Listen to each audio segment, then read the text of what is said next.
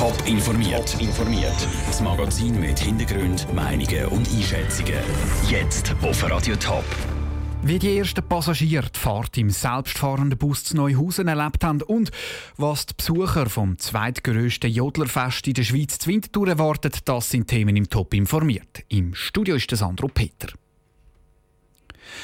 Neuhausen am Rheinfall ist eine Pionierin. Seit heute Nachmittag hat Neuhausen nämlich den allerersten selbstfahrenden Bus im Linienbetrieb. Sarah Frattaroli war bei der Jungfernfahrt dabei. Er ist gelb-weiss, etwa 5 Meter lang und heisst Trapizio. Der selbstfahrende Bus von der Verkehrsbetrieb Schaffhausen, der seit heute Nachmittag im normalen Linienbetrieb zu Neuhausen unterwegs ist.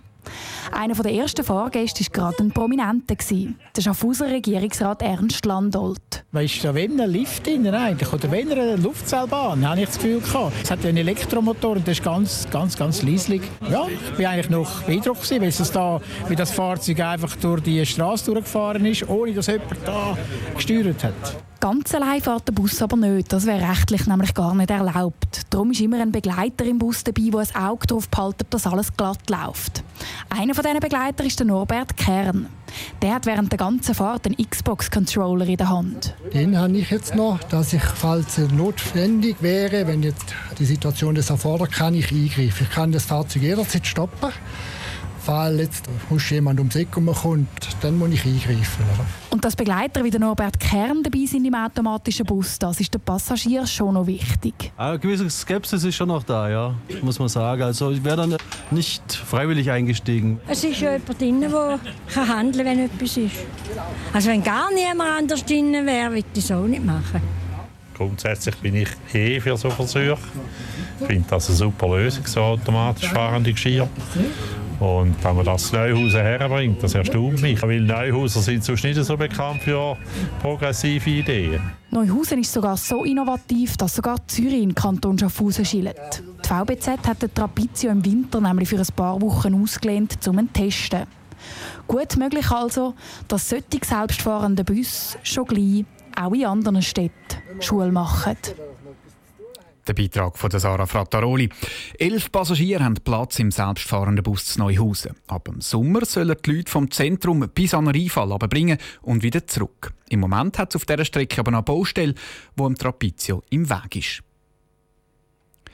Vinti jodlet. Nächstes Jahr ist das Wintertours zweitgrößte Schweizer Jodlerfest. Bis dann aber am nordostschweizerischen Jodlerfest auch wirklich gejodelt wird, hat das Organisationskomitee noch viel zu tun.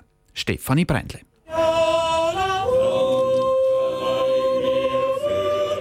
So soll es dann nächsten Sommer tönen am nordostschweizerischen Jodlerfest Winterthur. Rund 60.000 Leute werden erwartet und für so ein grosses Event braucht es viel Planung. Seit über zwei Jahren ist das Organisationskomitee schon dran.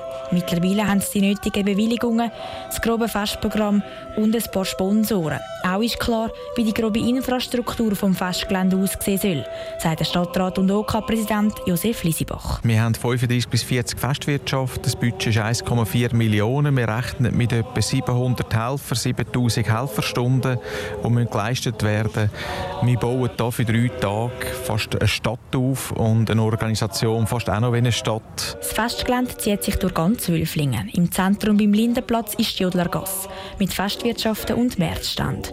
Von dort über die holzige Jodlerbrücke kommen die Besucher ins Jodlerdorf. Es ist das Herzstück vom Festgelände. Beim Sporer oben wird auch noch Alphorn und Büchel geblasen, aber auch vorne geschwungen.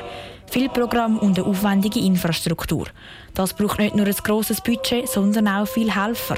Laut Josef Lisibach sind das die grossen Herausforderungen der nächsten Monate. Die grössten Herausforderungen sind sicher Helfer und auch Geld. Am Ende des Tages dreht es sich immer um Geld. Wobei wir dort überraschenderweise wirklich auf grosse Zustimmungen stoßen, weil es ein fröhliches Fest ist, weil es ein Fest ist, wo man keine grossen Sicherheitskräfte wird brauchen wo es keine grosse Auseinandersetzungen wird geben. Trotzdem gibt es noch genug zu tun. Jetzt geht es vor allem in die Detailplanung. Für die hat das Organisationskomitee noch 450 Tage Zeit. Dann wird das Winter